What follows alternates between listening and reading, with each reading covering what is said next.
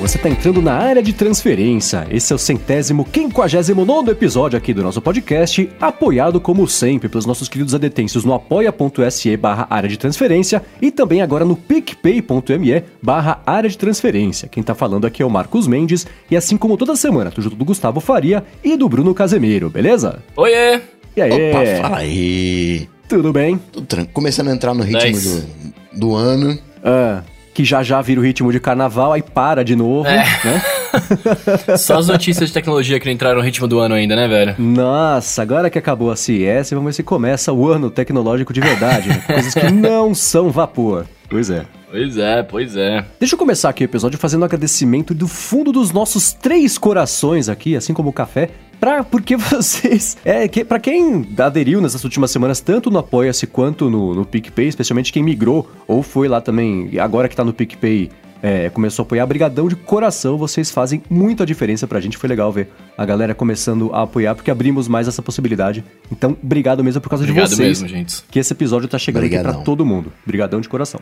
Decoraciones. Vamos lá, vamos começar com o follow-up? Bora. Então vamos lá. Semana passada o Rambo falou sobre o iOS, sendo que i não é o i, mas sim o i de olho, né? De olho. iOS. Ele comentou que isso apareceu, que era uma espécie de sistema operacional que rodava dentro do browser, só querendo saber o que tinha acontecido. Até na hora pesquisei e nem a página do, do site estava no ar no Internet Archive, quer dizer, tinha morrido completamente. Mas o Gabriel Sanzoni, que escuta aqui o ADT, falou que ele tem esse projeto no GitHub dele, para quem quiser clonar Olha. e fazer o projeto rodar. E fala que o, o iOS original, quem comprou foi a Telefônica e depois ela acabou matando o projeto, mas ele fez lá, a- a- a- ele tem esse, o projeto dele tá aqui na descrição pro GitHub, que se eu soletrar aqui não vai adiantar nada, e ele falou que quer muito dar continuidade pro projeto, até mudar o back-end dele pra uma coisa tipo Flut, Node ou até Swift também, então ele convidou todo mundo aqui que escuta o ADT, que é desenvolvedor, a entrar lá no GitHub pra conseguir contribuir com o iOS que ele... com o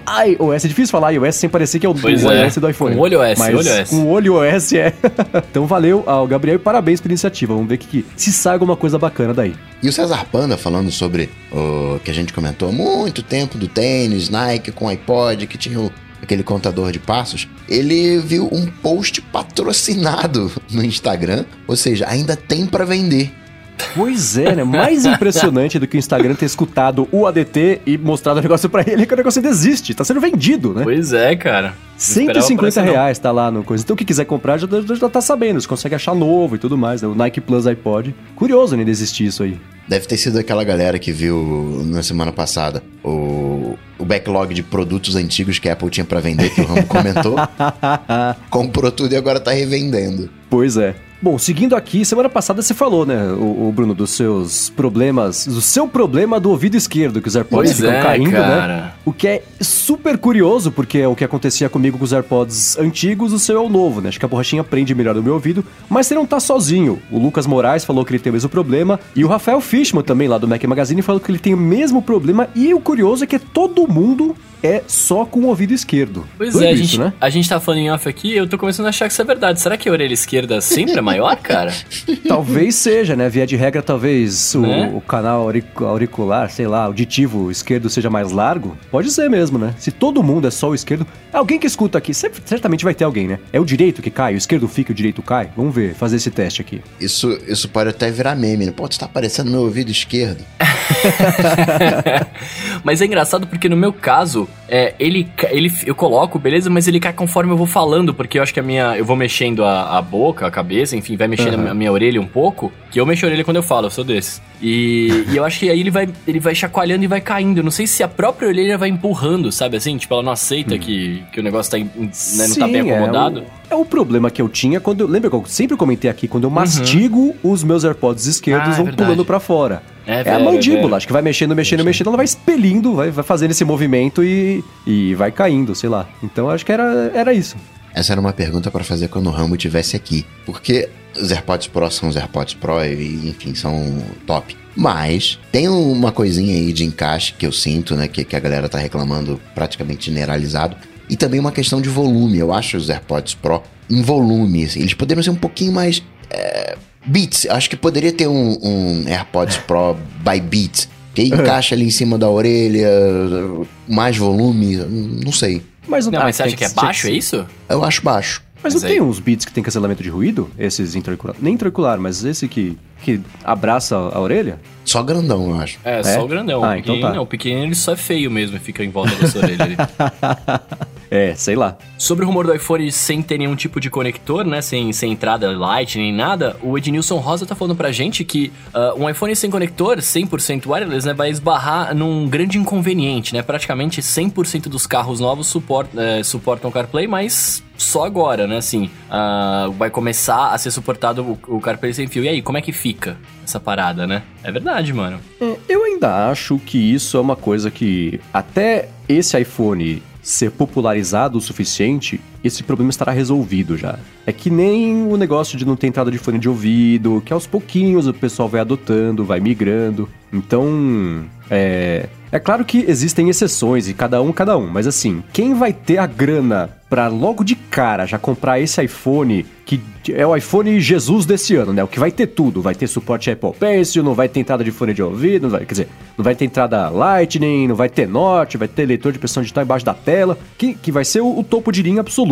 Provavelmente também tem um carro que vai ser um pouco mais novo e já vai ter suporte ao, ao CarPlay Wireless. É claro que não, isso não é uma regra, né? Todo mundo é assim, tem gente que faz o maior esforço e compra o topo de linha e nem. Enfim, né? cada, cada um tá numa situação. Mas eu acho que vai ser meio por aí. Até isso virar a regra, que há dois, três anos, todos os iPhones. Aliás, nenhum iPhone ter mais a entrada de. a entrada Lightning. Acho que o mercado já vai ter migrado, mas tudo bem que carro se troca com menos frequência do que telefone. Mas mesmo assim, eu acho que já vai estar mais preparado. Vão existir outras soluções para isso, mercado de acessórios. Aí você Ah. vai ter um dongle que você conecta tem. no dongle por wireless para poder conectar por cabo, sei lá. Já tem um chinesão. Eu queria. te- Tem um ano já que eu queria testar, mas ainda não testei. É um, uma ponteirinha USB que você coloca no carro e ele faz o, o CarPlay com o iPhone sem fio. Ah, aí, Olha que tá legal. vendo? É, mas cara, eu, eu. Pode ser, eu tô falando por gosto só, claro, né? E, pode ser, e obviamente, muito provavelmente eu vou estar errado, mas. É, eu não sei, eu acho que um, um- telefone sem nenhum tipo de conector me esbarra muito o lance do USB-C, né? Que, tipo, ainda não foi tão bem emplacado, tá ligado? Tipo, ele existe há bastante tempo, né? Os telefones estão sendo usados com USB-C, os Mac da vida, etc. Mas o mercado como um todo continuou com, com o SPA ali funcionando, tá ligado? Uhum, O próprio. Vamos, o próprio vamos mudar a P2. pergunta, Bruno. Quando Ah. foi a última vez que você espetou alguma coisa no seu iPhone? Nossa, todo dia, porque eu plugo o microfone, né, cara? Eu tenho, eu sou, eu sou uma exceção, por isso que eu tô falando que, por isso que eu tô falando que é é um desejo meu, né, é um gosto. Mas eu todo dia, todo dia, eu tô, eu tô trabalhando agora da rua, principalmente, é, no, em outro estúdio, eu gravo com o meu microfone, então eu levo lá, espeto no iPhone, gravo, edito e tal. Eu tenho essa necessidade, mas de novo, é o Bruno. Né? Pode ser que é 98% do mercado não tenha essa necessidade. Mas é a mesma coisa quando saiu o P2. Quando saiu o P2 eu reclamei, falei, ah, porque quando eu precisar gravar eu uso o P2 pra monitorar tal. Aí hoje os microfones vêm com o P2 pra você monitorar direto, né? Então assim, não sei, de repente daqui a alguns anos tem microfone sem fio também, vamos, vai saber. É, que acho que microfone não tem tanto problema de latência pra você gravar via Bluetooth em relação ao fone de ouvido. Se você quiser É. editar um podcast com fone de ouvido Bluetooth, sua vida vai ser um inferno, Ah, porque nossa, a latência não não, vai deixar não você dá. conseguir editar o negócio, claro. Mas eu acho que pra gravar, se ligar o microfone e gravar, pode até ter uma latência entre o que você fala e o que é registrado no iPhone, porque tanto faz, tá gravando, né? Se você for editar, vai ser um problema. Mas se tiver um microfone Bluetooth. Existe microfone Bluetooth? Não sei. Eu vi, eu vi o micro, eu não vou lembrar o nome agora, mas ele é uma caixinha bem quadradinha, que ele é wireless, né? Então você grava no, no microfone e tem to... ele, ele é um gravador, na verdade, tipo um zoom da vida, só que ele conecta por, por não sei se é wireless ou Bluetooth no, no iPhone e ele transfere o que você gravou pro iPhone, saca? Então É. isso é uma forma de resolver, tá ligado? Pode ser. E que é bem É, legal, diga-se de passagem. Mas a solução da Apple pra isso é o iPad, né? Que tem lá a É. portinha USB e tal. Uhum. Não, eu, eu faço essas perguntas pra ter perspectiva, né? Pra mostrar que o bruno ele é um ponto fora da curva. Ele trabalha com isso, ele tem exigências de mobilidade. Não, não é o, o usuário padrão, né? O, Sim. O, o Mendes, agora que tá com. Ele fala sempre tanto do tapetinho que ele recarrega da Rocker. Quando foi a última vez que você espetou alguma coisa no, no, no teu iPhone? É, Eu tenho, eu uso, eu coloco o iPhone pra carregar com o Lightning hora que eu vou dormir, mas é mais por hábito e e por comodidade de ser uma coisa que eu já faço desde sempre, então virou hábito de novo, né? É, do que qualquer outra coisa. Porque eu poderia, por exemplo, durante as 12 horas que eu passo trabalhando todos os dias, deixar ele carregando ali no, no, no na base rocker. Eu tenho usado a base rocker, inclusive lá na, na minha mesa, como um dock desligado do iPhone. Não tô nem com o cabo conectado. É só pra ele ficar de pé na minha frente para poder usar o Face ID sem ter que ficar levantando, né? Usando a pata e levantar feito animal toda vez que eu quiser olhar uma notificação. Mas eu poderia ter migrado pro carregamento só por indução durante o tempo que eu fico com o telefone não sendo utilizado lá parado enquanto eu trabalho. Eu hoje conecto o iPhone uma vez por semana, que é quando eu vou gravar o ADT, que eu conecto aqui o, o fone de ouvido. E eu parei de recarregar Lightning. Eu tinha esse hábito também de recarregar de noite, parei. Eu hoje só recarrego via Ti durante o dia. Claro, conecto no carro, né? Tem alguns outros momentos que eu, que eu conecto também.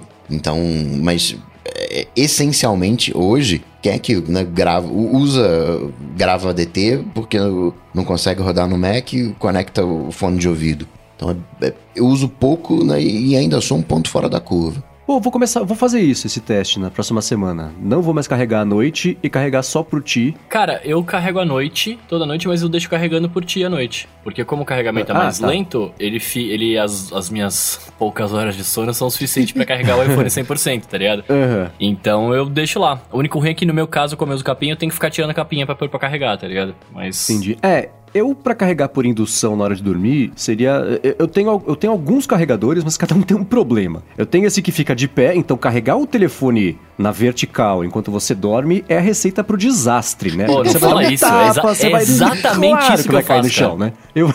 É exatamente isso que eu faço. Não fala isso. Que ele vai cair hoje. Poxa, Bruno, eu tô, o Marcos do futuro já pede desculpas pra você agora. Porque você tá ligado que agora que eu falei isso. É, vai cair hoje. É inevitável, é né? É. Enquanto as pessoas estão vendo, ele já caiu e já quebrou a tela. É, porque nunca me pareceu uma ideia muito segura. Ah, sei lá, você vai virar o travesseiro pra ajustar, pum, deu um tapa no. Tudo bem que com ele deitado na, na cabeceira da cama Nossa. também pode acontecer, mas com ele de pé, ele é um alvo muito mais visível e eu muito nunca mais tinha batível. pensado nesse. Eu nunca tinha pensado nesse problema, mano. Ai, que coisa triste. E eu tenho um outro que eu ganhei uma vez, que é um carregador. Ele é, ele é grandão, assim, é lindo. Foi de um, de um, evento do Google. Só que ele tem um problema: que a hora que você liga ele pra, pra carregar, ele acende inteiro, uma luz azul, assim. E pô, vai iluminar o quarto inteiro. Não vai dar pra dormir com aquele negócio, porque eu tampo até luzinha de LED com, com fita isolante para não ficar aceso enquanto o meu quarto tá escuro. Então esse não dá também. Eu tenho outro que é bem mequetrefe que não daria pra usar. E esse, enfim, o de pé também não dá, porque eu sei que eu vou derrubar em três dias, né? Então, mas eu vou fazer isso, eu vou parar de carregar ele durante a noite, mesmo porque não tem tanta necessidade, especialmente agora com o iPhone 11 Pro Max, ó, tô com 72% de bateria, eu tirei hoje cedo do carregador. Então é bastante coisa, a gente tá gravando aqui quase meia-noite de, de quarta-feira. É, eu vou, eu, eu, vou fazer uma, mas é que você deixou carregando à tarde no tio, não? Não, tirei ele da, do carregador, eram 8 e pouco, talvez 9 da manhã e tá até agora.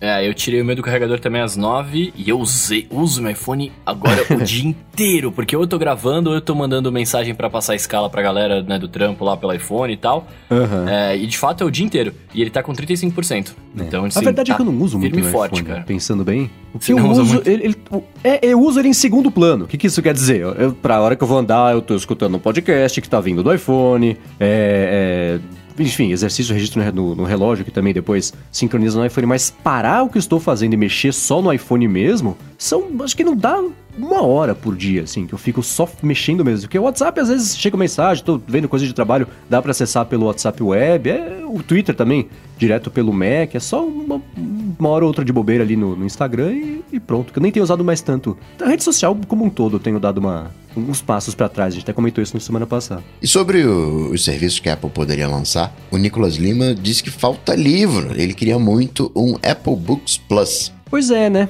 Passou batidaça a ideia de livros, que é uma excelente ideia. Verdade. Seria o desespero tem. de todo mundo que oferece coisas assim, né? É, que tem, tem serviço assim. E curioso que essa semana eu tava pensando, né, sobre isso, que a gente bate muito na tecla, não, o, o, vem aí um novo produto e tal, papapá. O próprio Zuck falou, né, que boa parte dessa década a gente ainda vai manter o uso do smartphone, vai ser a nossa principal interação, em algum momento da década vai surgir na realidade mista, virtual, whatever. E como a Apple conseguiu aproveitar o iPhone, né? Como ela conseguiu criar um ecossistema ao redor do iPhone, seja com os aplicativos, seja com os serviços, com a iCloud porcaria, com o Apple TV Plus. É como a coisa foi crescendo, né? Como o, o Por isso que a gente, né, o Bruno sempre fala, né? Por isso que a gente é podcast e o Timóteo é o CEO da Apple, né? É, mas é, é, livro é uma coisa que é um, é um, mercado que a Apple nunca. É que a Apple também ela tem medo de mexer com livro de novo, né? Porque o maior processo coletivo que ela precisa pagar até hoje é por causa do de negócio de preço fixo de livro lá, que ela fez uma maracutaia com as editoras para poder ficar concorrendo com a Amazon. Foi maior treta isso aí, lembra disso? Que ela, o processo começou porque tinha um vídeo, escutaram meio de passagem o Steve Jobs é, falando com o.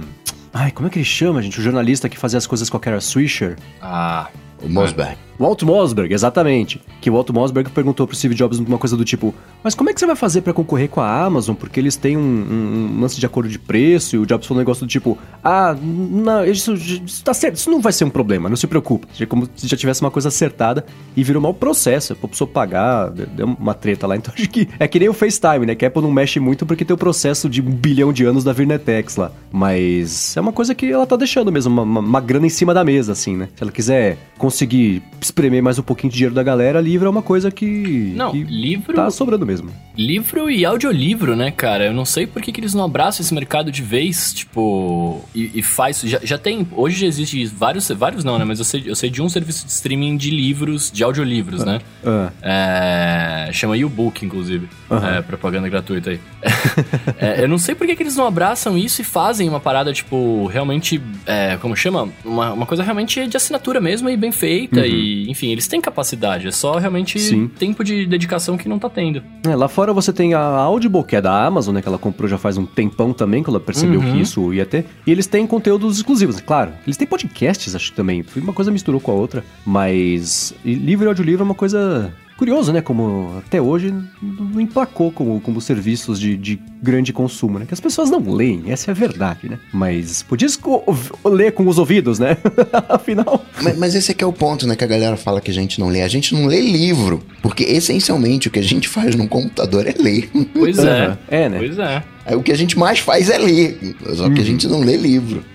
E é engraçado como quem tem o hábito de escutar audiolivros fala que estava lendo o livro, não fala que estava escutando o livro. Eu estava lendo o livro, sei lá, no carro, mas como? Ah, não, estava escutando. Então você não estava lendo, você estava escutando. Mas a pessoa ainda tem o hábito de falar que tá. É que nem falar, ah, clica aqui com, no, no, telefone, né? Que você não clica, você toca. Então eu acho que são, são jeitos de que a gente.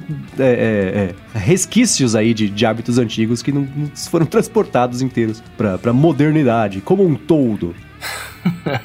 Agora, eu queria fazer um eu não sei que follow é esse, porque a gente brincou da CES follow na now. semana passada. Ah, é, né? Então um follow update, um follow desculpa, porque a gente tirou o sarro da CES, que não tinha pintado nada de tão relevante. Bom, iniciando a CES, na verdade, ela voltou às origens, né? Foi um evento em que todo mundo apresentou televisões e todo o resto chamou atenção do jeito meio pasteurizado, né? Porque inicialmente a CES era meio isso, né? Sempre foi essa coisa de apresentar conceitos, mas é, TV era muito forte porque as empresas apresentavam e já vendia, já vendia o pacote todo, chamava Best Buy, num quarto de hotel, falava, ó, oh, você quer comprar 60 mil, 120 mil, 300 mil televisões dessa aqui que eu vou lançar, já resolve aqui, já assina, já fica no seu estoque, já tá resolvido e tal. Era meio assim. TV sempre foi uma coisa muito importante na vida do ser humano, né? Todo mundo tem uma sim, telona em casa sim, sim, e tal, então faz um certo sentido, vai. Sim, mas, mas eu, tô, eu falo da CS é que pensa nos últimos anos. Sempre teve TV, né? E nos últimos anos também teve, mas nesse ano acho que fazia tempo que eu não via falar tanto sobre televisão, o que também é curioso porque se você for pensar na evolução de tecnologia de ano para cá, de, de, do ano passado para esse, esse monte de TV 8K que eu falo, tá, o que, que você vai assistir de 8K? Fala pra mim.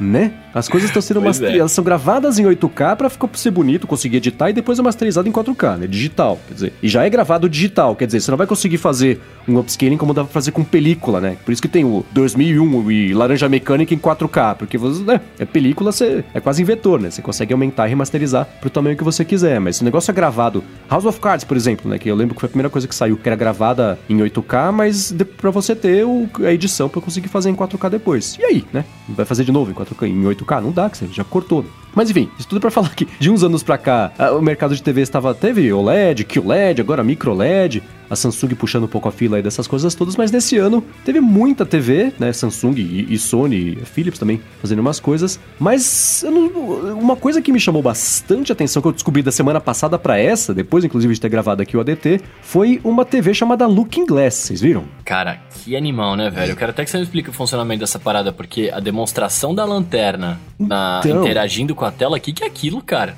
Tá aqui na descrição o vídeo, então para quem quiser ver o que, que, sobre o que a gente tá falando, assiste antes para depois você conseguir acompanhar a discussão aqui. Mas ela é basicamente o seguinte: é uma TV 3D. O Rambo acabou de ter um, um, um mini infarto agora, né? Porque estamos falando sobre tecnologias 3D.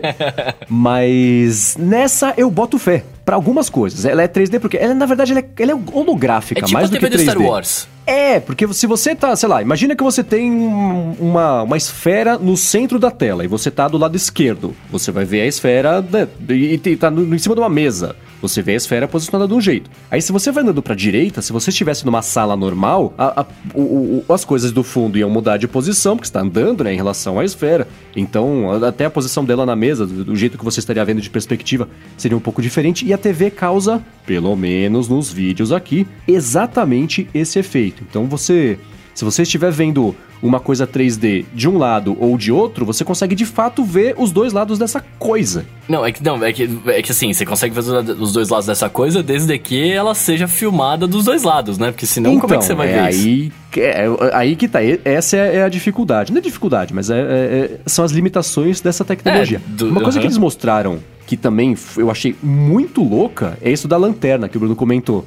A pessoa tem uma cena que tem um astronauta andando e aí a pessoa pega uma lanterna que é uma lanterna de não- tá emitindo luz, né? É só um, um, um device que imita uma lanterna. Só que a hora que aponta pra tela ilumina exatamente no ângulo e, e na intensidade de distância também que a pessoa está em relação à tela e faz sombra no que tá ali. É como se fosse um objeto dimensional de verdade em movimento, como se você estivesse apontando a lanterna pra alguém de verdade. Isso é muito louco. Me chamou muita atenção, achei super impressionante. Eu vi um pessoal comentando até no Twitter: ah, mas isso é que nem aquele joguinho de videogame que tinha antes lá, do. do, do- que você disparava uma arminha e tinha os passarinhos e o cachorro ia pegar depois. Um jogo super velho. É, mas. Duck Você não tem. Isso, exatamente. Olha, puxou ali, já estava Eu, na eu lixeira tava da memória. puxando, eu tava puxando aqui aí eu lembrei. Esse jogo mesmo. É muito louco. Porque eu convido vocês de verdade, pra quem nunca vê nada sobre o que tá na descrição, acesse esse aqui, porque pra você Vale conseguir sacar, é, é muito legal. Aí, quando eu vi pela primeira vez, eu falei, tá, mas como que você vai conseguir tirar proveito disso, né? Vai acessar- vai acessar Netflix, não vai estar tudo em 3D, holográfico, né? Aham. Não vai, as coisas não são feitas pra isso. Mas, e aí, é, vendo uma entrevista, que é justamente esse vídeo que tá aqui, que é uma entrevista que eles deram, que o pessoal do Looking Glass deu pro TechCrunch, eles falaram, tá, isso abre possibilidade, por exemplo, pra jogos. né, Se o jogo Ah, for com feito certeza. com essa tecnologia em mente, usando as APIs, o negócio todo pra jogos vai ser muito legal. Pra uso médico também, é coisa tridimensional, você conseguir fazer um exame na hora, já mostrar a tela, girar, eles mostram a mandíbula ali e, e, e dar o zoom e tudo mais. O que dá pra fazer de certa forma com, com o touchscreen hoje, né? Você conseguir fazer o escalonamento, mas é, é um, um segundo uso. Eles falaram, imagina lá pra frente, o Skype, por exemplo, adotar as nossas tecnologias, a evolução das câmeras, você conseguir fazer a captura disso aí para uma videochamada, você de fato vê a pessoa tridimensional ali na sua frente. Precisamos disso? Não sei. Mas se tiver, Claro vai que ser precisamos. legal, né? Claro que precisamos. A gente vê isso aí no Star Wars desde 1970, que os, os É. hologramas estão lá funcionando. A gente- Hum. eu quero isso na minha vida, cara. O, que, o grande, mas o grande lance que eu vejo, que eu acho que é, é que é a dificuldade de, de se emplacar direitinho, é você ter essa, essa câmera para fazer um mapeamento 3D em tempo real, né? Por exemplo, para você Uhum. poder falar com alguém nisso. Porque não é uma parada fácil, né? Tipo assim, Não, todo não, o não conteúdo feito até hoje, a gente só conseguiria aproveitar dessa tela se ficasse nos mesmos moldes que é o papel de parede do iPhone quando você deixa no, no live, que você vira a tela assim, ele dá uma Faz viradinha. uma paralaxezinha. É, tipo, ele, ele daria um zoom no conteúdo que a gente já tá vendo, e se você virar um pouquinho ele de lado, você vê ele mexendo um pouquinho, mas bem pouquinho, né? Aham. É. É, pra tirar máximo proveito, teria que começar, teria que ser tudo ou refeito, ou o que for feito daqui pra frente, tem que usar as APIs, a tecnologia deles Pois pra é. conseguir ficar... Mas Eu queria que a assim, Disney pudesse a mão nisso, cara, porque aí tem É, uns né? filmes assim, ia ser animal, animação, tá ligado? Inclusive, tem que fazer o áudio também, porque aí você, a pessoa tá falando. É. Você vira ela de costas, você tem que ouvir. Tem que, tem que, sa- é, tem que sair. Tipo, Tem que você tá falando aqui, contrário, né?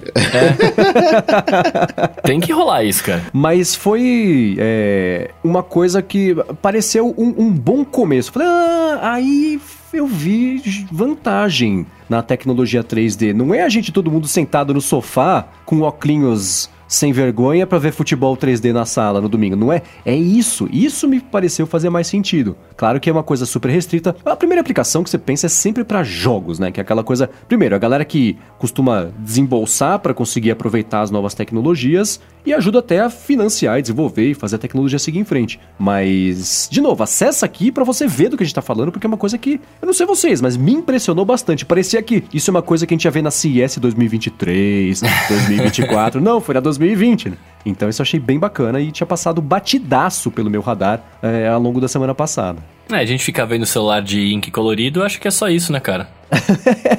Tem várias Pois paradas é, da né? hora. Isso, e, e foi curioso porque eu não vi sair em tantos lugares, né? Foi conversando com uma pessoa, falei, você viu o negócio do Looking Glass? Eu falei, não. É, TV 3D. Eu banda? falei, ah, então tá, né? Mas é, É um pouco daquilo que eu tava falando semana passada da Dimenco, né? Com o realidade simulada, né?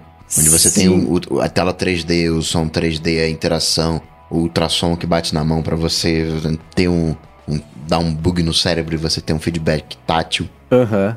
É, é, é parecido, e também tá aqui na descrição pra quem quiser dar mais piada, mas comparando os dois, esse negócio do realidade mista. realidade- Como é que chama? Realidade simulada, né? Simulada. me pareceu mais conceito do que entrega. Porque olhando esse Looking Glass, dá pra ver a parte que é um pouquinho mal feita da tecnologia. Falo, ah, eu acredito que existe, porque tá um pouquinho mal feito. A coisa que não existe e que já é lançada perfeita. Ainda não existe, é um conceito. A pessoa tá, tá mostrando ali. É que nem aquele. Como é que chamava O aquele demo da baleia. também- Exatamente isso aí. Esqueci como é que eu chamava também esse não lembro, negócio. eu tava puxando pra falar, eu só lembrei do demo da baleia.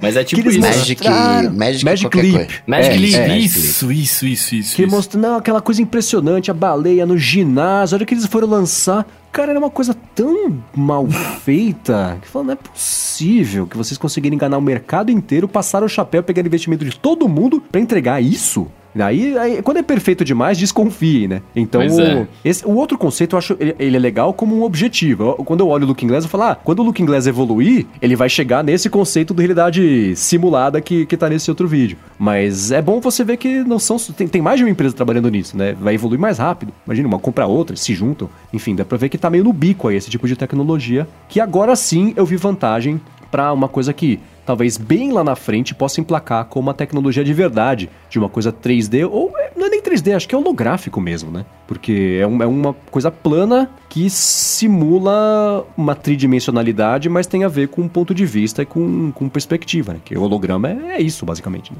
É que holograma, holograma, você teoricamente ele projeta, como tem na ficção, né? Ele projeta pra cima, assim, e você consegue virar tudo. Esse daí teoricamente não, né? É, mas pensa num cartão postal, que é aquele que qualquer papel que você pega aquela coisinha que você vira um pouquinho assim, Aham. de um lado e pro outro, você já consegue ver. Isso é um holograma. Um taso colorido, um taso brilhante. Exatamente, o Bruno tá cheio das boas referências hoje. Ah, voltei pra infância aqui agora. Depois do Duck Hunt eu tô, tô afiado. Duck Hunt e Tazo, falando sobre o futuro da tecnologia. Mas é, é, que- é que tudo é holograma, né? Então, mas, mas eu acho que esse outro, é claro que ia ser bem mais legal, né? Você ligar aí Star Wars mesmo, né? Você liga o dispositivo faz zzz, e Não, pode aparece alguém melhor. falando com pode você. ser né? melhor um pouco, vai, porque o do Star Wars é meio feio. Depende de qual versão do Star Wars, qual das 28 revisões feitas pelo Todas, George todos Lucas os hologramas do Star Wars, eles são azuis, toscos, mano. Passou 40 anos na galáxia lá e os caras não arrumaram isso ainda. É, e o vídeo ainda é entrelaçado, né? Pra quem Pois sabe, é. conhece produção Os de caras vídeo. sabe viajam na velocidade da luz e não, não arrumam os, os 8K da, da imagem lá. Impressionante. Pode crer. Mas enfim, isso eu achei foi bacana. O da semana passada pra essa, vocês viram alguma coisa ou lembram de alguma coisa da CES que chama a atenção de vocês? Não, eu, eu vi uma CS bem assim de consolidação, né? De apostar É. no que tá dando certo, de ah, HomeKit, de, de TV 8K, que é uma evolução natural, quer a gente queira, quer não. Uhum. E a tela Muito- enrolável da LG. Que ela vem faz 20 anos que ela fala, "É, LG vai apresentar tela enrolável. É o AirPower da LG é a tela enrolável. Mas não foi cancelado ainda, né? É, pois é. Mas diga qual que você estava falando do, do- da consolidação? Não, é, essa consolidação, né? O, eu vi muita gente falando de escova de dente. Ainda não Aham. me sinto confortável de apostar numa escova de dente esperta, acho. Por quê? Ó, já faz mais de um ano que eu tenho a minha e a limpeza dental está super Tá em top? dia. Não tem nem- ô, tá- Onde você compra cerdas pra sua escova? Na Amazon. Chegou hoje, uma amiga minha tá nos Estados Unidos, mandou uma foto. Ó, chegou! Então daqui uma semana vai estar aqui comigo. Quer dizer, seus amigos pararam de ir pros Estados Unidos e você não escova mais o dente, é isso? É. é mais ou menos por aí. Não, é, é, dá pra comprar aqui, é porque é mais. Eu não sei os preços, eu não lembro os preços, mas aqui é mais caro, mas tem. Então aí você compra um pacote de quatro, sei lá, e aí já fica. Já, já dura um pouquinho. Eu tenho treta com, com limpeza de um modo geral, né? E eu, É. eu vou confiar num negócio que tem, sei lá, um ano, dois anos, eh, sei lá, assim, acho que ainda tem uma. Tem problemas com a escova de dente esperta que a gente ainda não sabe quais são.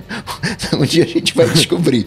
E é o tipo de coisa, tipo, ah, comprei um smartphone novo. Ele pode pegar fogo. Pode, mas ele tá sempre comigo, então eu vou ver quando ele pegar fogo. Agora, escova de dente é um negócio que eu só vou saber se deu ruim daqui a seis meses, quando eu for no dentista. O cara vai falar, rapaz, a gente vai ter que fazer um negócio aí que deu ruim, assim. Então, eu se fosse pegar uma coisa agora, preferiria esperar ali uns dois, três anos, mas se eu fosse pegar agora, eu, sei lá, ia escovar só pela manhã, né? E as outras escovações eu faria tradicional, fazer uma, Ô, uma coisa meio mista por Mas peraí, segurança. eu, eu não entendi.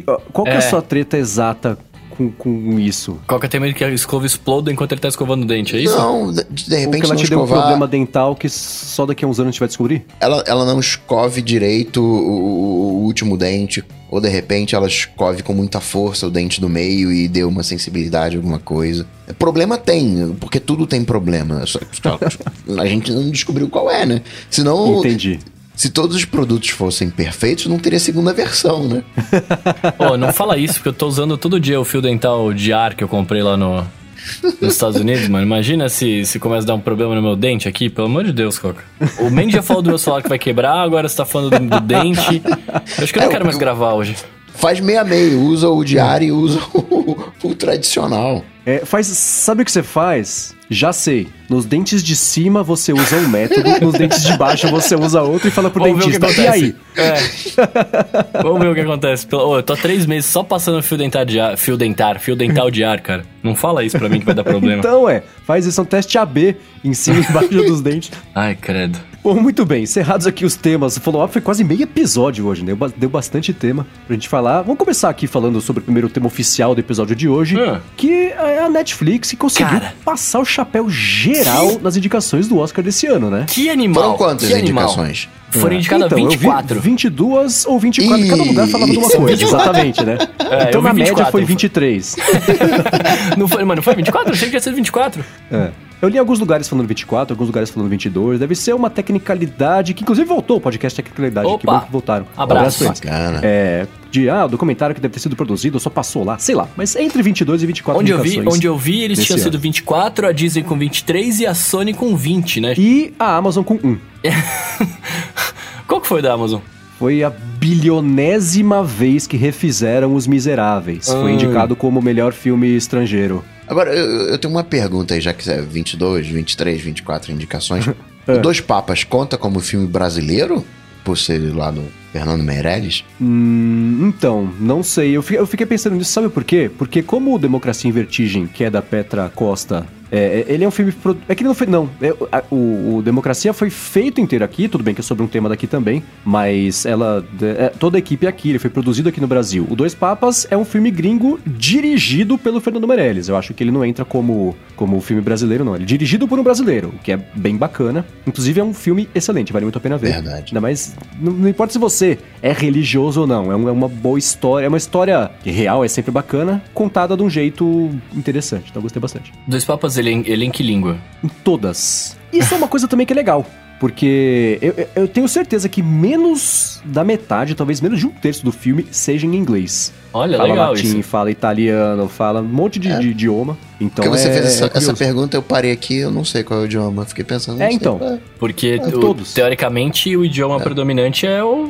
Teoricamente é o filme, né? Uhum. Ah, então não, mas é que esse é bem, bem sui generis, né? Porque, enfim, tá lá e os padres todos falam do que de idioma. Mas enfim, a Netflix conseguiu passar o chapéu, muita indicação pro irlandês, né? Porque é um filme, Uhum. primeiro do Scorsese, depois a, a- a parte técnica toda. Vocês viram, não?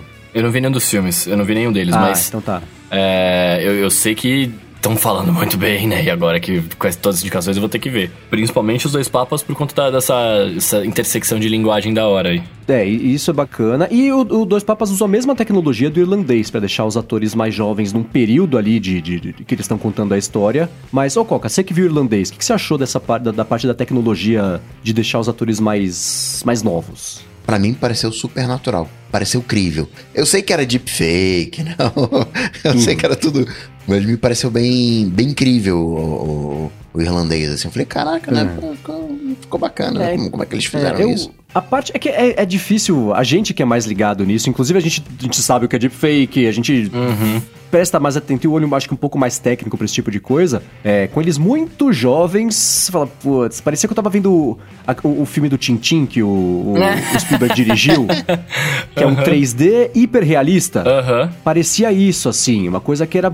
É, falta, faltou um pouquinho a mais para ficar humana de verdade, a pele jovem deles todos. Mas aí, a hora que eles foram envelhecendo, eu não sabia se, se tinham feito um trabalho de, eles, mais ou menos na metade do filme ali, serem eles de verdade, depois mais velhos serem envelhecidos digitalmente também, ou se eles estavam velhos de verdade, eles mais novos um pouquinho, já tava uma coisa mais mexida ou não, mas usaram mais ou menos essa tecnologia também no, no, no, no Dois Papas, o que eu achei curioso. É... Os outros filmes, eu não vi todos eles, né? Eu vi o. o, o História de um casamento. É, História de um casamento, vi o Democracia em Vertigem. Não vi um outro chamado Indústria Americana, que é um documentário. Tem também aquele, o Klaus, que é uma animação, né? Uma outra animação curta chamada é, Perdi Meu Corpo. E também tem o, o Vida em Mim, que é um documentário também curta-metragem. Foi isso tudo que a, que a Amazon que a Netflix conseguiu de indicação aí. Acho que dá pra discutir filme por filme, é, comparar com os outros filmes também de indicação, é, talvez entrasse aqui como, como é, se vai ganhar ou não, né, aquela coisa toda, podia entrar como um bônus track aqui, talvez um dia. Mas... Mostra que Netflix, qualidade bacana, assim, sem, sem questionamentos na qualidade da Netflix, bate aí, sei lá, aquela referência que a gente tinha de repente em séries de HBO. Né? É, é um produto de qualidade Netflix. Agora eu acho que vai acontecer aquela coisa que aconteceu com o Globo de Ouro. A galera comemorando indicação, porque quem vai levar tudo é o Coringa. então, né? É. Pois é, eu não sei, eu ainda não vi todos os indicados ao melhor filme, por exemplo, difícil, não, quero cravar aqui qual vai ser meu chute, mas acho que Coringa tem, é, é, essa, tem uma chance grande, porque é muito louco ver como, tanto Coringa quanto até, eu tava até comentando essa semana, ou semana passada, que eu tava vendo a série Watchmen, que saiu da, na HBO, eu, apesar de gostar muito de tecnologia, de cultura pop, é, a minha exceção para essas coisas todas é que eu nunca fui muito ligado em quadrinhos. DC, Marvel, nunca fui muito a mim, eu nunca me diverti lendo quadrinhos, nunca foi para mim. Então eu não conhecia nada sobre a história de Watchmen, não tinha visto o filme anterior também. Mas eu comecei a ver a série porque falaram muito bem. Cara, é uma série muito boa, mesmo para quem não liga para quadrinhos. E eu achei ela muito parecida com Coringa, porque são assim, são os estúdios dizendo, tá, a gente já conseguiu vender. É, é uma, é uma visão até meio cética da coisa toda, mas assim, já conseguiu vender muito quadrinho para quem gosta de quadrinho. Vamos vender histórias de quadrinhos para quem não é o público de quadrinhos? Que se você olha Coringa, ele podia não ser. Ele podia chamar o palhaço. Não precisa ser Coringa. Ele se o passa palhaço. em Gotham City, beleza. é, mas não é aquela coisa fantasiosa demais, sabe assim? Sim. É uma história. Sim. É conta história é, do cara. De um cara que, o que a sociedade faz a mesma com pessoa, coisa. É? Sim, sim, sim. Mas você entende? A, a, mudança foi que não é uma coisa. É, não é aquela coisa fantasiosa, sim, sim. fantasiado, de cueca por cima da calça correndo e pela é cidade, se caçando. Que, é, que é por isso que é animal. Porque você não tem o lance do super-herói. Ele não cabe um super-herói ali. Exatamente. Então eu, eu achei isso tanto, tanto no Watchmen quanto no, no Coringa. São histórias que são baseadas em, em quadrinhos de super-heróis, mas feitas pro público em geral. Então, eu acho que por isso o Coringa deve, deve tá, tá, sendo levado mais a sério. Nesse ano, talvez tenha essa chance aí de, de levar melhor filme. Mas uma coisa sobre as indicações da Netflix, até do Globo de Ouro, né? Que ela foi, ela foi completamente esnobada no Globo de Ouro, né? Teve, recebeu trocentas indicações, levou quase nada, né? Até o irlandês que acharam que ia alguma coisa, que não levou, não levou nada, né? Não, foram, foram dois que levou e, pô. É... Cara, mas. Atrizes. Mas, mas eu, eu acho que só pelo fato de ter tanta indicação já é, é, é, é, um, é um baita de um triunfo. Né? Lembra? Acho que foi ano passado isso. Ano passado eles tinham. Eles quiseram concorrer e não puderam, né? O, o Spielberg então. não gostou, falou que não podia, não sei o quê. E aí esse ano tá rolando. Principalmente porque tem filme do Scorsese. E aí, tipo, uhum. mano, como que o Scorsese não vai concorrer à, à, parada, né? Mas de qualquer forma, eu fico meio. Eu só fiquei meio chateado com o que o próprio Scorsese falou. E, e aí você começa a ver que tudo no fundo sempre é grana, né? Ele tinha comentado que, que ele, ele, ele falou pra, pra Variety lá que a, a indústria cinematográfica ela muda, né? Não, não necessariamente para melhor, e eles precisavam de dinheiro para fazer um filme caro, e aí onde eles tiravam dinheiro antes eles não conseguiam tirar mais, e agora tão, recorreram à Netflix. Né? Então, no fundo, assim, eles estão reconhecendo a Netflix como um saco de dinheiro, e aí, como tem gente famosa fazendo a parada, ele vira filme. Né, vira filme, vi, é, vira exato, vira filme, não deixa de ser uma é. coisa para a internet, tipo, vira de fato um filme, saca? Sei lá, eu, eu fico meio chateado com essas coisas, cara. É que politicamente pra Netflix, é, esse recorde de indicações, não sei se foi recorde, enfim, esse, esse monte de indicação não poderia ter acontecido na melhor hora. Sim, Porque se sim, no ano passado sim. existia, ah, Netflix é filme, não é, porque tá no cinema, não tá, não sei o que lá. A, a, academia deu um pouquinho o braço a torcer, na verdade não, ela tem aquela regra super solta de que pra ser indicado ao Oscar tem que passar em Los Angeles por uma semana e beleza, você pode ser indicado. Mas a Netflix deu o braço a torcer de, por exemplo, o irlandês colocou no cinema no mundo inteiro, fez um lançamento de filme entre muitas aspas tradicional ou de verdade e só depois colocou na plataforma e quer saber deu certo né uhum. as pessoas não deixaram de assinar a Netflix porque saiu o filme no cinema né Eu, então vocês souberam a, a bilheteria como foi Putz, eu acho que a bilheteria ficou abaixo do que era esperado, mas a audiência, especialmente para um filme longo, porque ele é super. Não é 3 horas, 2 horas e 40, uma coisa é. assim. Até 3 horas e 20, sei lá, é comprido. Mas é, é, não parece, parece mais rápido do que isso, apesar de ainda ser comprido. É, eu acho que a audiência ficou acima do esperado e a bilheteria em cinemas ficou um pouco abaixo. Eu acho que foi isso, mas não, não tenho certeza. Agora, mas... tem um, um, um detalhe, né? Que o... criticaram a Netflix, que não era cinema, e curiosamente, Scorsese foi lá e criticou Marvel dizendo que não era cinema, né? É, pois, pois é. é. né? Aquela pois é. troca de farpas. É, nada é cinema e tudo é cinema. É bando de dinossauros ditando o que, que é cinema ou não, que as pessoas podem ou não gostar, né? Mas enfim, e esse negócio também da, da do Scorsese ter comentado, ah, a Netflix era a única que estava disposta a fazer isso, eu acho uma coisa positiva. Eu, vendo o filme, você. É, é, é, toda a ideia, a tecnologia que foi necessária para fazer, desenvolveram. É, eu vou colocar aqui na descrição do episódio também um vídeo que é uma espécie de mini documentário sobre a tecnologia que eles fizeram para conseguir fazer o filme sair do papel. Porque é, esse tipo de filme só poderia ter sido feito no passado com aquele monte de bolinha branca grudada na cara dos atores para conseguir fazer o rastreamento e tudo mais. O grande lance desse filme é que eles conseguiram fazer o deepfake no rosto dos atores sem ter que ter esse rastreamento. Porque nem dá para fazer o filme inteiro. Você imagina ficar grudando aquele monte de bolinha de isopor na cara do Alpatino, da cara do, do, do De Niro, na cara do Joe Pesci. O filme inteiro distrai, é uma coisa que incomoda. Problema da né? pós, né? É, pois é, né? Então eles falaram que só dava para fazer isso com essa tecnologia que foi criada e é o mesmo estúdio que faz Star Wars, que é a ILM, né? Em parceria com outro estúdio também, é, para conseguir fazer isso. E é quem que tava com mais sede de conseguir fazer barulho e evoluir o cinema? Netflix, Netflix tá investindo em tudo que ela consegue olhar. Ela fala, eu quero, quero, quero, quero. Então, é, é a empresa certa, na hora certa, pra tecnologia, que ainda precisa melhorar um pouquinho, mas já tá quase lá, é, para conseguir fazer. Então, eu não vejo como uma coisa negativa o fato de Scorsese ter falado assim, esse filme só saiu do papel porque a Netflix é quem tinha dinheiro e precisava de dinheiro para fazer. Ótimo, que foi feito, né? É uma história a mais que tá sendo contada. Isso eu acho bacana. É, sei lá, velho. É que eu fico pensando, se, se tivesse qualquer outra pessoa disposta a dar o dinheiro, ele não, talvez a Netflix não, não ganhasse isso, sabe? Assim, tipo, e aí não tivesse quase nenhuma indicação. Mas sei lá. Apple TV Plus, pinta no Oscar. Mas eles têm filme pra indicação de Oscar? Não, não, tô dizendo. Você pega, Globo de Ouro tava lá, recebeu lá do The Critics, vai estar tá presente no Film Festival do South by, tá, tá, tá se esparramando. Uhum. De repente hoje você ainda não tem um filme, mas é uma questão de tempo. Tem aquele. É, é Banks, o Banksy. É, que então, foi the, the Banker, travado. Que... É, é. Eu não, não lembro o, o, nome. Vocês acham que uma hora pinta no Oscar? Sim, eu sim. acho que Inclusive, a, o, o problema esse filme, The Banker, que ia sair no Apple TV Plus, que a Apple ajudou a produzir, é, ele puxaram o plug lá do filme em cima da hora porque apareceram acusações de, de, Foi uma treta, eu até expliquei aqui, eu não vou explicar de novo, vou explicar aqui outro dia o que aconteceu, tá aqui na descrição também, para quem quiser entender. Mas o filme ia sair, não saiu. Ele ia estrear, não estreou. E foi, foi ruim pra Apple porque ela esperava que este filme, já nesse ano, fosse indicado ao Oscar. Sim, ela já entrou no mercado sendo indicado ao Oscar, que ela queria fazer com o Globo de Ouro e, e, de certa forma aconteceu. Mas eu acho que sim. Vai ter que jogar o jogo, de lançar no cinema primeiro, aquela coisa toda que as empresas que não queriam fazer isso perceberam que elas podem fazer isso, que não vai mudar nada. Então, põe no cinema, depois você estreia, beleza. É. Tem que ver também, porque a academia prometeu que pro ano passado e para esse não mudaria as regras, mas que não garantia que iam ser as mesmas regras pro ano que vem. Pode ser que pro ano que vem, especialmente se a Netflix passar o chapéu e conseguir levar um monte de Oscar, os estúdios falam: Ó, oh, gente, peraí, vamos mudar as regras para manter o status quo do que, que pode ser indicado ao Oscar ou não. Mas isso foi uma coisa que eu senti no Globo de Ouro. Eu senti a coisa mais é, uniforme. A gente vinha num crescente de Netflix, de streaming. Caraca, o Netflix vai lamber tudo. E hoje eu vejo que os estúdios, vou chamar de tradicionais, eles deram uma melhoradinha na qualidade. Acho que a coisa hoje tá mais. É, virou uma coisa só.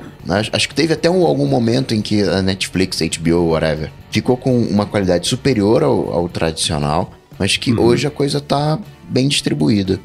Eu acho que isso tem. É, é curioso você ver que o, o, é um pêndulo sobre investimento em série e em filme. É que agora tá, né? Tá. Todo mundo que quiser dinheiro para produzir um negócio consegue, porque tem muitos, muitos canais e muitas uhum. empresas interessadas em produzirem conteúdo. Mas você tinha os filmes que estavam, que eram o polo da criatividade, e aí aos pouquinhos as séries começaram a arriscar mais. Você pega, por exemplo, Lost, que independente de quem gostou do final ou não, durante o desenvolvimento da série, chamou muito atenção. Você tinha é, é, aí depois veio o próprio o, o, o Sherlock, é, é, a série feita. Não a britânica, que também foi bacana com o Benedict Cumberbatch. É a melhor série que tem, não fala isso, cara. Sherlock é muito, é muito boa. Bom. Edu Garcia, inclusive, tinha um podcast sobre essa série. Olha! Fica de bônus de, de, de, de easter egg aqui. É, mas a, a versão americana, que tinha Lucy Liu, por exemplo atriz de Hollywood super bem estabelecida, foi fazer uma série. Aos pouquinhos, os atores estabelecidos do cinema foram fazer séries e começaram a aparecer histórias mais arriscadas. As mais arriscadas, algumas deram certo.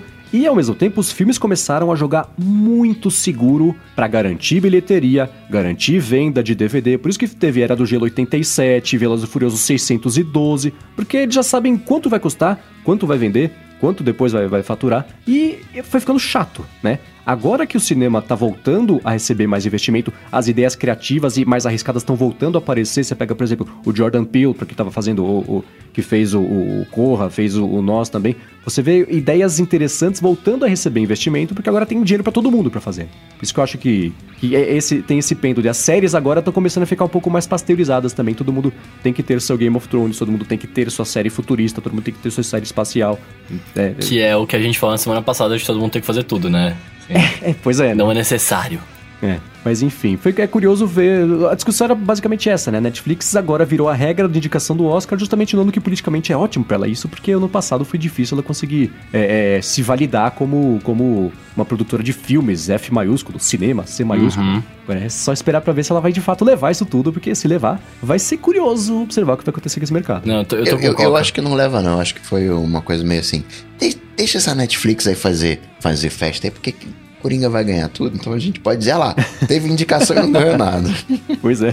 Cara, a Netflix tinha que abrir uma rede de cinema. Comprar... Ela, ela ia comprar uma rede de cinema. Não, então. Ela comprou um cinema, que lá fica lá em Nova York, na frente da loja da Apple, inclusive. Então, lá ela tem que. ela tem, mas ela tem que fazer o, o Cine Netflix, alguma coisa assim, tá ligado? tipo, com a cara deles, com o bagulho deles. E aí vai lançar e vai ter filme lá toda hora e vai falar, é meu, eu posso concorrer agora. É, então, ela ia fazer isso, mas comprou só esse, inclusive o, estre... o, o Estreia de um Casamento. O História de um Casamento estreou nesse cinema. Chama ah, Paris, eu acho. Que fica lá na frente do Central Park e na frente da loja da Apple também.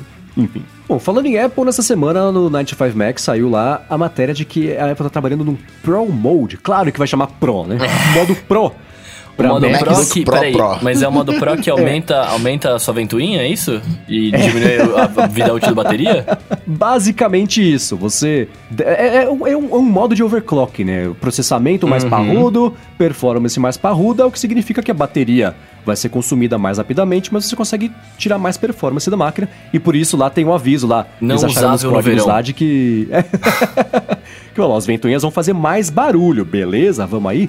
E aí, uma coisa que pode até ficar ligada e desligar no dia seguinte, que acontece lá com o, o modo o não perturbe lá. Isso me lembrou, sabe? Lembra aqueles computadores velhos que tinha o botão turbo? Que tava, eu não, uhum. quando era, aí era aquela coisa assim, né? Tá aparecendo 50, você aperta faz 100. Fala, poxa, não notei diferença nenhuma. Porque naquela época nem fazia tanta diferença. Mas é curioso pensar, né? Que, que é o tipo de coisa que. Até tava comentando com o Rambo isso. O Rambo falou: que as pessoas diziam, não, a Apple não faria isso nem pensar, o modo Pro, o, tirar a performance máxima, porque é a performance máxima que a máquina tem a oferecer é essa. Mas talvez não para esses Macs novos, né? Se tiver teclado bom, quer dizer que vai ter esse modo Pro.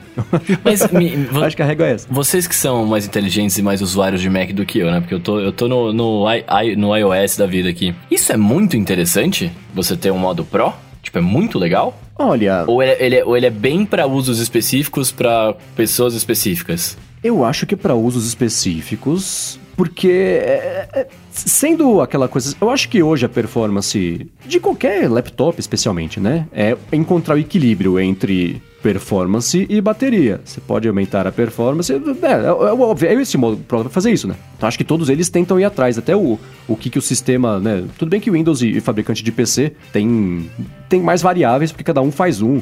Mas a Apple com, com o macOS e, e os Macs que ela faz é, encontra esse equilíbrio. Eu acho que faz sentido você habilitar um modo que diminua a bateria para você conseguir fazer, entregar uma coisa mais, sei lá, vai fazer um render 3D, você consegue fazer isso mais rápido, precisa exportar um arquivo, fazer uma coisa, precisa de um processamento para compilar alguma coisa é, para um uso pontual, você conseguir tirar mais performance, você tem a opção de tirar mais performance se você quiser. Eu acho que, que isso tem um uso sim, não vai ser a regra, ah, então eu vou deixar o modo Pro ligado o tempo inteiro. Beleza. vai ficar com ventoinha ligado o tempo inteiro, vai ter que ligar na tomada, né? Que tá, eles falaram também que talvez, acho que foi o Mac Rumors talvez que tenha falado que o próprio Mac Pro também talvez ative esse modo Pro no, no Mac Pro, né? é curioso, porque o Mac Pro já é esse avião todo, mas via de regra o pessoal vai conseguir usar isso no MacBook Pro de 16 polegadas e nesse de 13 ou 14 que parece que, que tá chegando por aí. E claro, os que vão ser lançados depois disso também. Mas eu vejo como é, é, é bom, sim, se eu precisar, é bom eu ter a opção de conseguir tirar um pouco mais de performance. Não, claro, mas aí de novo, né, assim, deixa de ser pro usuário padrão, né? Tipo, ninguém vai comprar um cara que, que vai comprar um MacBook, né? Tipo, MacBook Air, é, ou até um né? Mac Pro mais básico, o cara, eu não vou, tipo, ele não vai comprar é, porque tem isso, o Excel né? mais rápido. É, não, tipo... Não. É, eu tenho curiosidade para saber o, o, o que que... Como é que funciona esse modo Pro, né? Sim. Qual é o hardware que tá ali? O que que tá acontecendo para esse Pro ser só o MacBook Pro 16 polegadas? Né? Que, que, que, pecinha que ele tem, o que, que faz ele especial e o que, que seria ah, esse modo Pro, uh, qual ganho que se tem, sei lá, 10%, 20% a mais. Isso acho que só hora que sair mesmo que a galera vai conseguir fazer Sim. os é benchmark, isso, não sei, mas os comparativos. Os benchmarks, né? O, o, ganho que você, que você vai ter. Agora, uma coisa que eu acho que cabe nos MacBook Pro é você ter um modo, como tem no iPhone, né? Um modo de, de, de pouca bateria. Onde, uhum. é... se você tá naquele naquele modo que eu chamo de máquina de escrever, você não precisa, por mais que você saia desligando as coisas, você tem uma maneira nativa de fazer isso, né? O, o, acho que tem um uso, até o Marco Arment fez um, um, um artigo falando, ah. né, travando a, a, potência, que ele conseguiu diminuir a temperatura em 30 graus Celsius, que é um absurdo, e a bateria durando 30, 40, 50 Caramba, velho. Foi 30 Celsius? Cara, foi Fahrenheit, 30 não? 30 Celsius é, é muita coisa. É de mentirinha? Acho que foi 30 Celsius. Vamos ver aqui, peraí. Nossa, 30 Celsius é muito. 30 Fahrenheit seria 1 grau, né? É isso ou não? não, é, não, é que o, é que o 0, 0 é 32. Né? Cara, eu não sei fazer essa conversão. Eu, eu é fugi. Celsius, é... Celsius. Saiu, Celsius, de, saiu de, de 90 para 65. Olha só. Tendo esse modo Pro, eu imagino que a evolução natural seja existirem outros modos, que nem fotografia, né? Tem agora o, o, o, retrato, o modo noturno, modo paisagem, modo pra tirar foto do mar, do o céu. O selfie com o modo retrato é irado. Uh, então, esses dias eu descobri, eu não sabia que o, a câmera da frente do iPhone você consegue também ter, ter, uma grande angular. O Rambo falou, eu falei, oh, é verdade.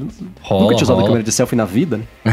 é, mas tem espaço sim para essas coisas. E, e é talvez tipo até, de... exagerando aqui, talvez o, o modo padrão passe a ser um modo amarelo e o modo Pro seja o normal. Hum, que a gente está acostumado hoje. Sei, por que não? O padrão ia ser. Nossa, ia ser mochororô. Ia ser que nem a bateria lá, o negócio de que diminui o processamento, pegando o da bateria, não, deixa mais devagar. Porque... Se você, se você tá num modo máquina de escrever, você não, você não sente, você não precisa disso. Você já colocou o telefone em modo amarelo? Já. Eu coloco, Você sentiu diferença? É, não faz diferença. Eles comentam, eu lembro quando saiu, ou, quando foi lançado esse modo, que foi o Crack Federico falando, desliga manivelas que você nem sabia que existia. É. Então não tem problema, ele funciona normal. Não, a única diferença que eu sinto do modo amarelo pro modo normal é o meu e-mail que não atualiza. Só isso. Não, ele demora um Mas é o pouquinho nativo? mais. É o nativo. Nosso nativo tá então ruim, você quero deixar reclamação aqui. que ele...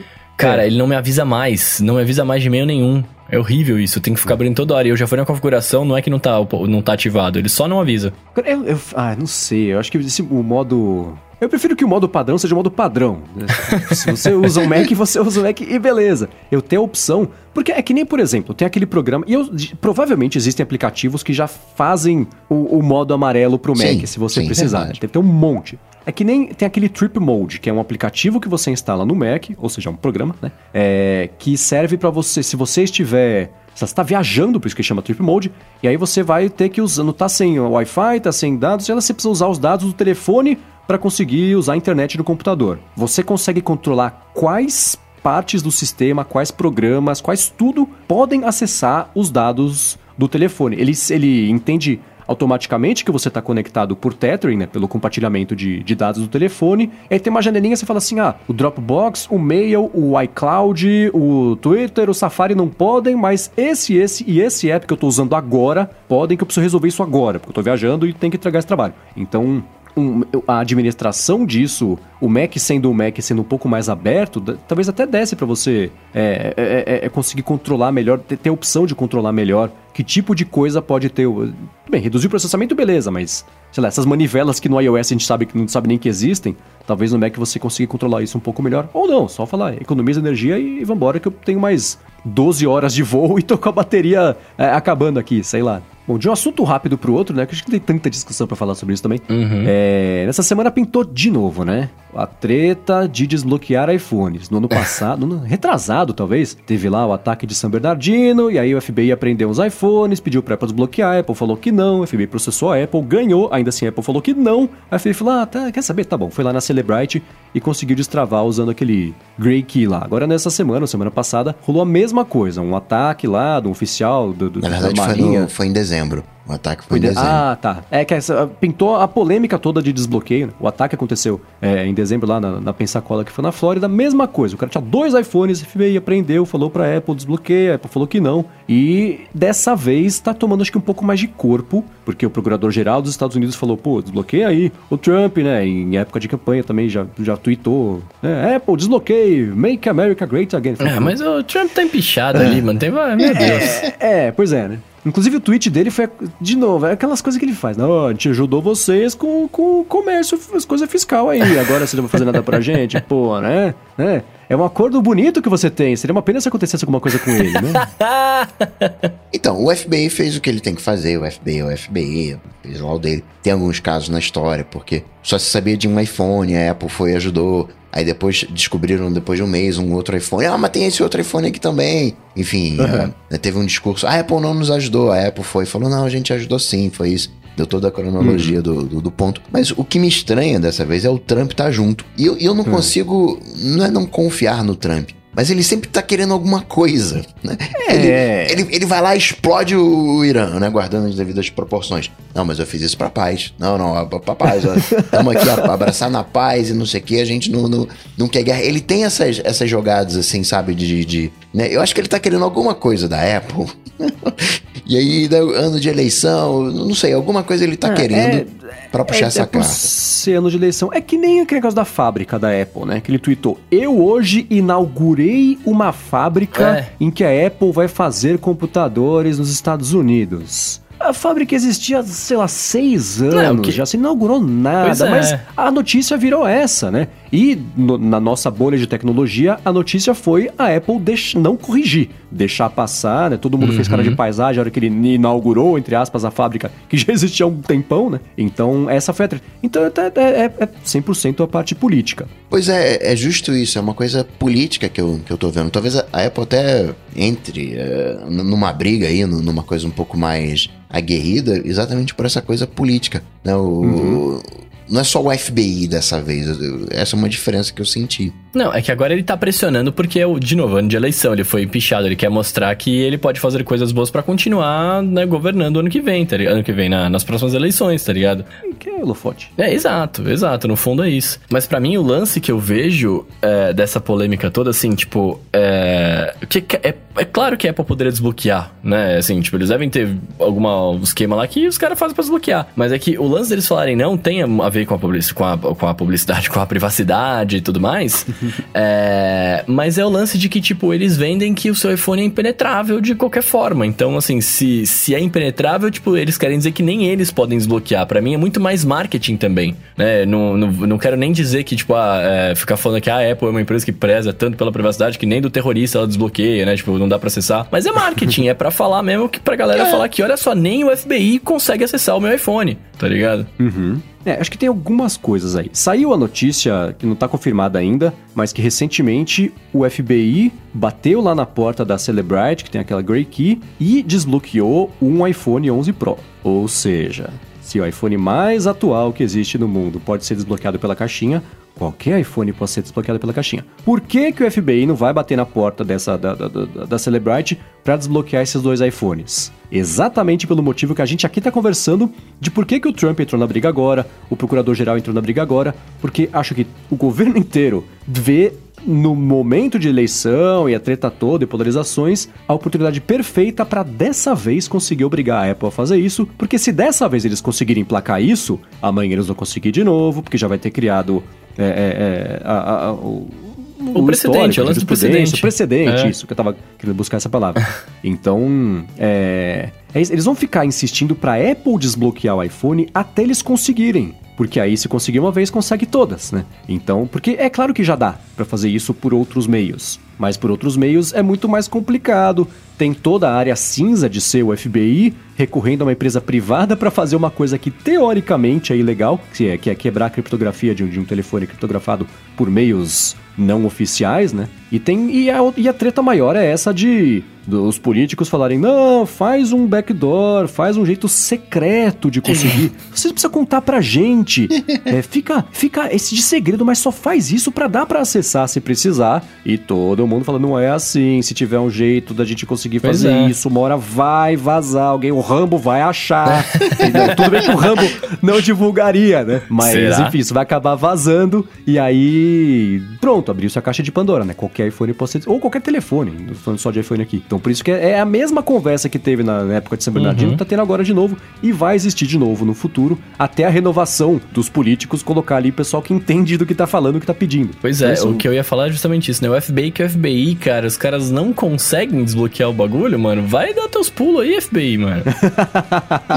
Então acho que é isso. Até dá pra fazer, mas é mais fácil eles conseguirem uma hora obrigarem a Apple a fazer isso, porque aí pronto, o presidente tá criado, isso vai ser explorado quantas vezes eles quiserem. Pois é, pois é. Muito bem, vamos pro Alô ADT aqui, que é a parte que você que está escutando o episódio consegue interagir com a gente. Se você tem uma pergunta criativa, quer saber a sua opinião sobre alguma coisa, você vai no Twitter, twitta a pergunta com a hashtag AlôADT, que a gente pensa aqui as mais bacanas para responder ao final de cada episódio. E foi isso que o Edson Almeida fez. Ele perguntou o seguinte: qual foi a última tecnologia que realmente surpreendeu vocês? Olha, boa pergunta, hein, cara. Excelente pergunta. Eu diria, talvez hoje foi a, a, a TV com a lanterna, né? Que a gente falou hoje. Que foi bem, bem surpreendente. Pô, pensei que você fosse mandar uns AirPods Pro. Ah, mas isso é surpreendente demais. Isso a gente não precisa nem citar mais, que a gente já sabe que é super surpreendente.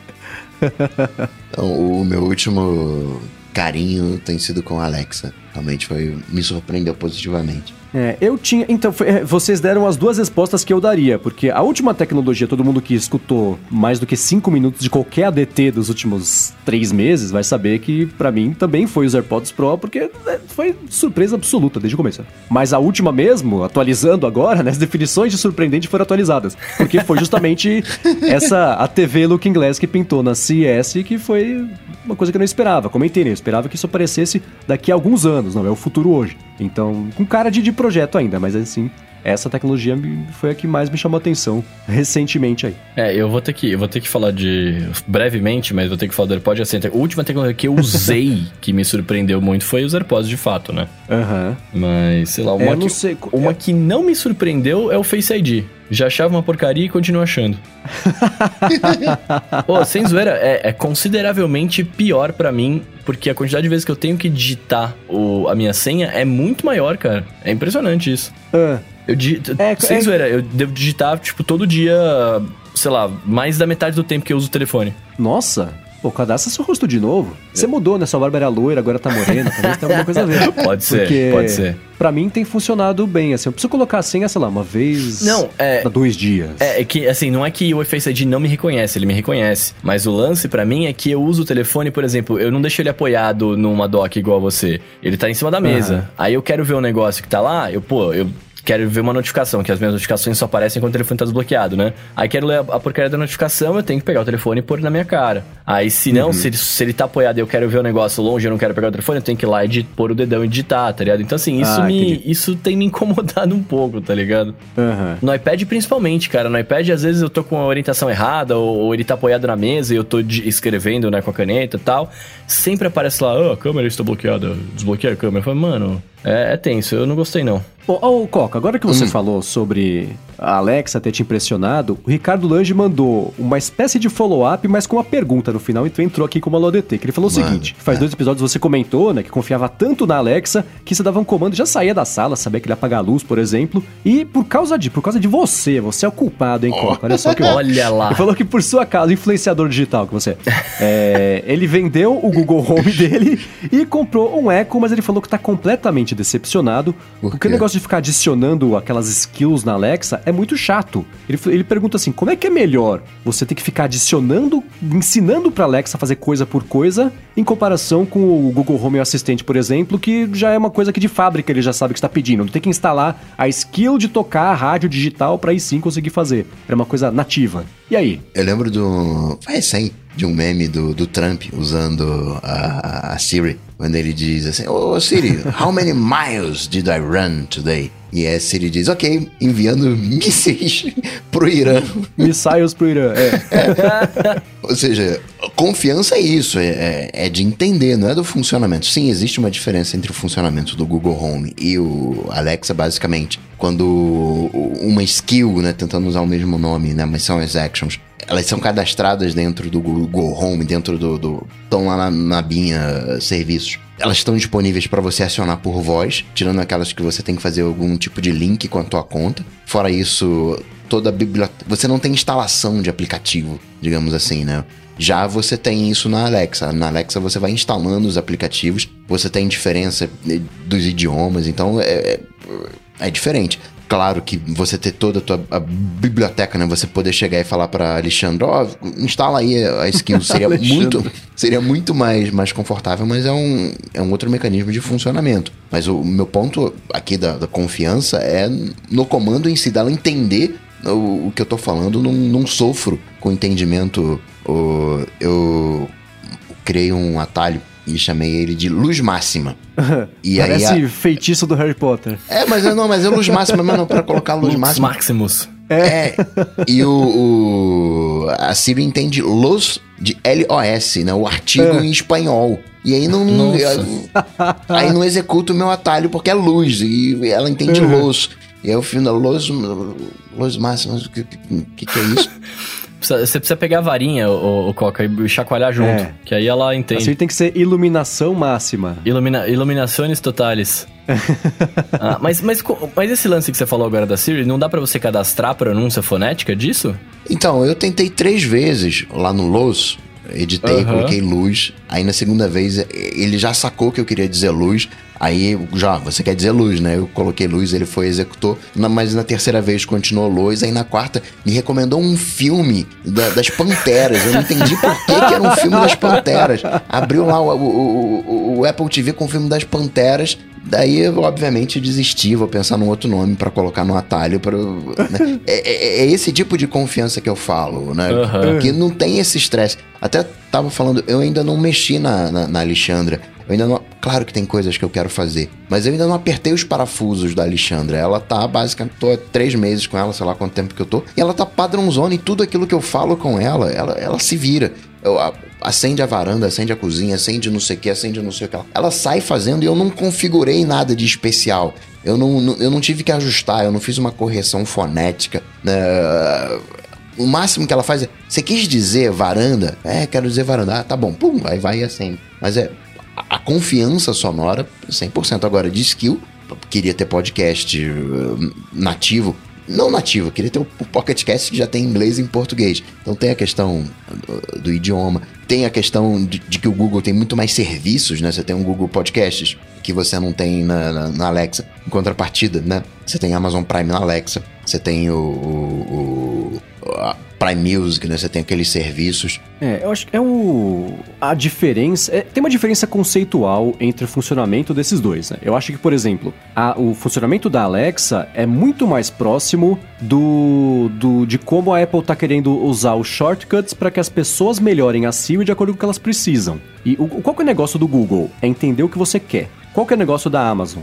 É vender, né? Então a caixinha do Google entende o que você quer. Você quer tocar um podcast, você quer ouvir uma música, você quer acender a luz. Isso tudo já funciona do jeito nativo porque eles já têm é, é, é, esses ganchos todos preparados. E o lance da Alexa, não. A Alexa é. é, é, ela apareceu. O, o, conceito inicial era isso: era, puxa, estamos sem papel higiênico. Alexa, compra papel higiênico. Daqui duas horas chega na sua casa um rolo de papel higiênico de uma caixa gigante dentro, de uma caixa menor. Então, aí depois, as, o próprio mercado de assistente na caixinha é, é, inteligente foi evoluindo, é que nem o Apple Watch, né? Que começou como uma coisa, foi evoluindo, maturando, hoje ele é uma coisa completamente diferente de funcionamento, o que é importante ali dentro. Então foi evoluindo a, a, o lance da, da, da, o uso e as funções, o que as pessoas tiram de proveito da caixinha, e a Amazon teve que se virar como ela pôde para conseguir cumprir o que as pessoas querem, que é uma coisa que o Google vive de fazer isso, né? Então esse negócio das skills me parece meio isso, assim, ela tá jogando a solução do problema na mão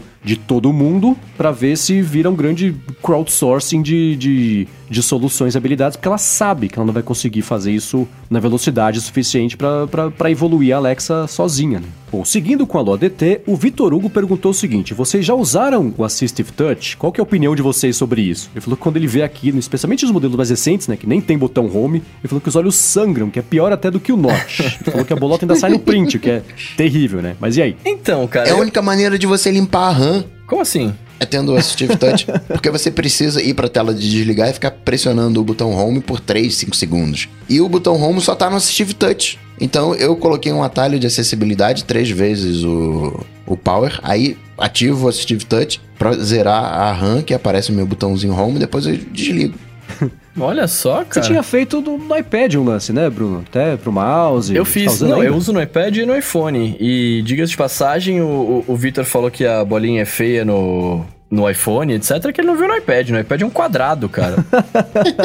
é, é, um quadrado com a borda meio redondinha. Sabe quando você vai fazer um, uma, um elipse no... Acho que é elipse que fala, né? Um retângulo com as bordas redondas no, no PowerPoint, filho. É tipo isso, cara. É bem feio. Mas eu uso, eu uso quando eu vou brincar com o mouse, tá ligado? Porque aí eu coloquei uns atalhos pra, pra servir como se fosse o botão direito pra mim do mouse, né? Então eu acabo, acabo hum. usando bastante. Eu, eu, uso mais no, no iPhone, porque eu não conecto o mouse no iPad direto, né? Mas eu uso mais no iPhone o lance de para fazer a alcançabilidade dando dois toques no, no botãozinho, porque uhum. como é grande a tela e eu uso a alcançabilidade direto, né? Às vezes passando o dedo para baixo quando eu tô com o teclado aberto ou quando eu tô em algum outro aplicativo, ele reconhece que eu fiz o, o movimento de para baixo, né? Sim. E todas as vezes Exato. isso acontece comigo, eu tive vontade de jogar na parede o telefone. E isso me incomoda um pouco. E aí eu deixei o botãozinho aqui para dar dois cliques nele e ele abaixa e alcanço, né? Enfim, aí acabo usando para isso. Mas com relação ao print, cara, o meu print ele só aparece se eu tiver com o quadradinho aberto, senão ele some antes de printar a tela. Olha, eu não sabia disso, acho que aparecesse o tempo inteiro.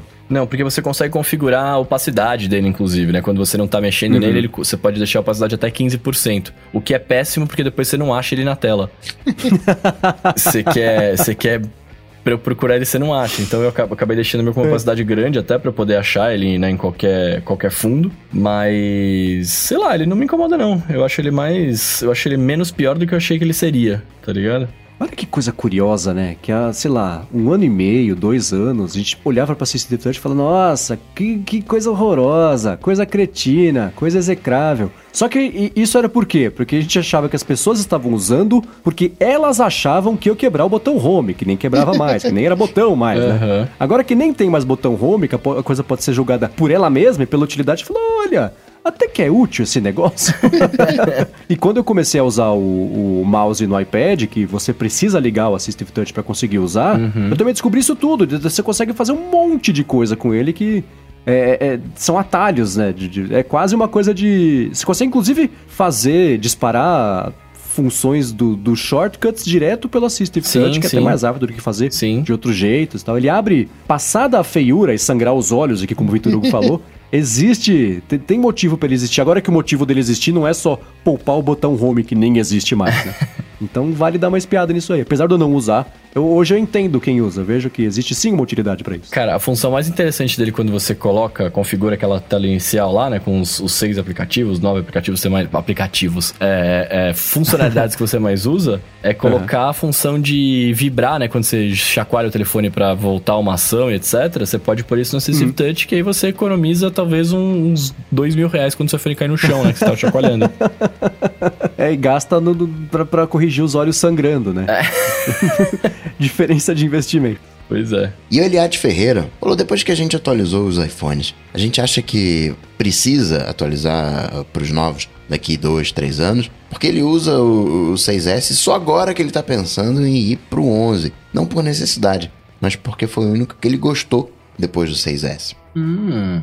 Putz, boa pergunta. Preciso pensar mais um pouquinho sobre isso. Quer responder, Bruno? É assim, eu, eu acho que, no, pro meu uso, né, eu pretenderia ficar com esse iPhone por algum tempo. Até porque, assim, é, eu acho que também os iPhones estão durando mais, né? Tipo, eles estão fazendo para que você fique com o aparelho um pouco mais de tempo e tal. E eu comprei esse iPhone 11 pensando nisso, pensando em, em ficar com ele uns dois, três anos aí tranquilamente, tá ligado? É, diferente do meu 8, que eu fiquei com 8 acho que dois anos ou um ano só e já, já troquei para esse. É... Mas depende também, cara. Depende do que for lançado agora. Se vier uma canetinha no iPhone, eu vou ter que trocar, né? Não tem muito o que fazer. É, acho que é por aí também. Necessidade de trocar, ela é cada vez menor. É. Quanto mais tempo passa, né? Você vê, eu fiquei com o iPhone 8 Plus do que pareceram 40 anos e ele ainda estava suficiente. Eu troquei porque a câmera nova era bem melhor, mas não quer dizer que as câmeras antigas eram ruins, uhum. né? A uhum. evolução. É, é... E a própria bateria, que era para mim, era um... como eu comentei no começo do episódio, eu não uso tanto o iPhone, né? A bateria para mim já era suficiente, já era um problema resolvido. É... Com esse agora nem se fala. Eu comentei aqui, tô com coisa 80% depois de um dia inteiro de uso.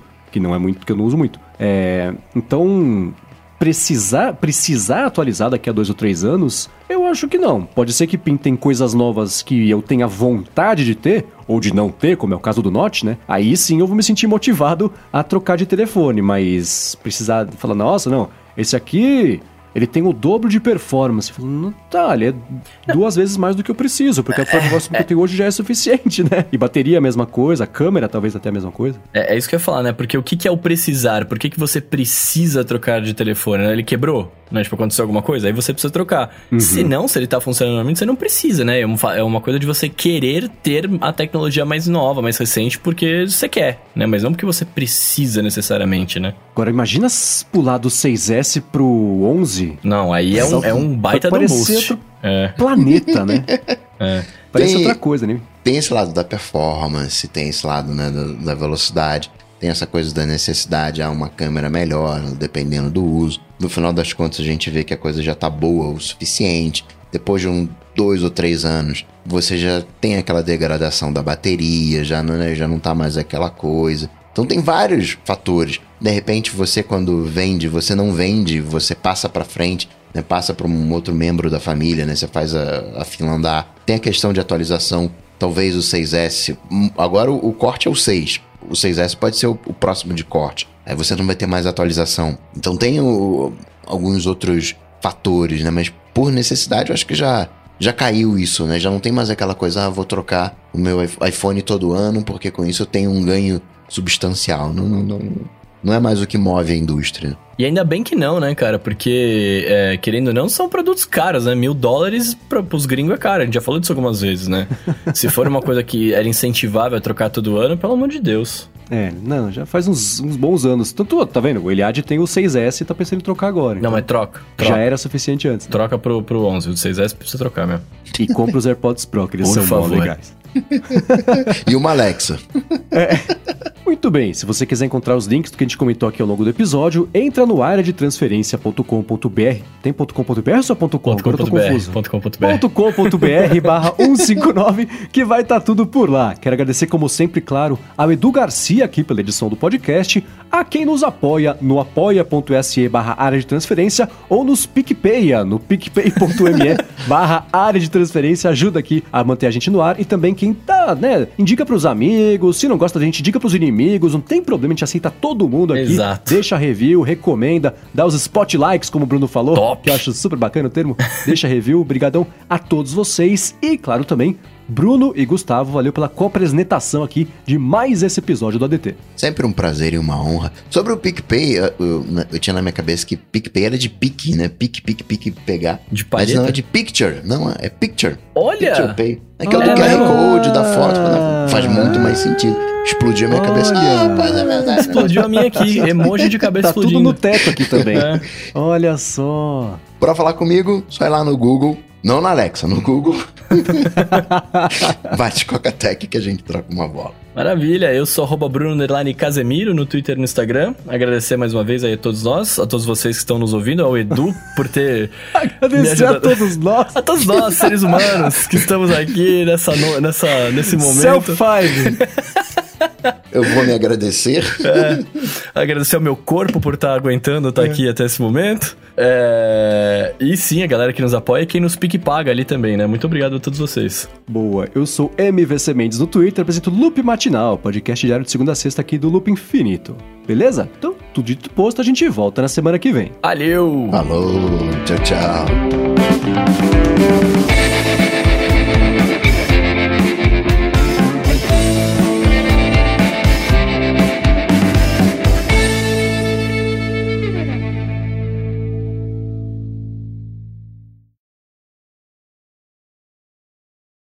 Ai, cara, tô agradecendo todos nós aqui, né? Agradecer a nós mesmos. Quero agradecer a mim por ter participado desse Você tá episódio. falando esse monte de asneira aqui. Fiz uma participação daquelas hoje, né? Me impressionei. Olha o espelho e fala, obrigado. Ai, caraca, foi mal. Ô, eu tô ficando muito cansado, cara. Eu preciso dar um, preciso dar um jeito de acostumar com essa rotina.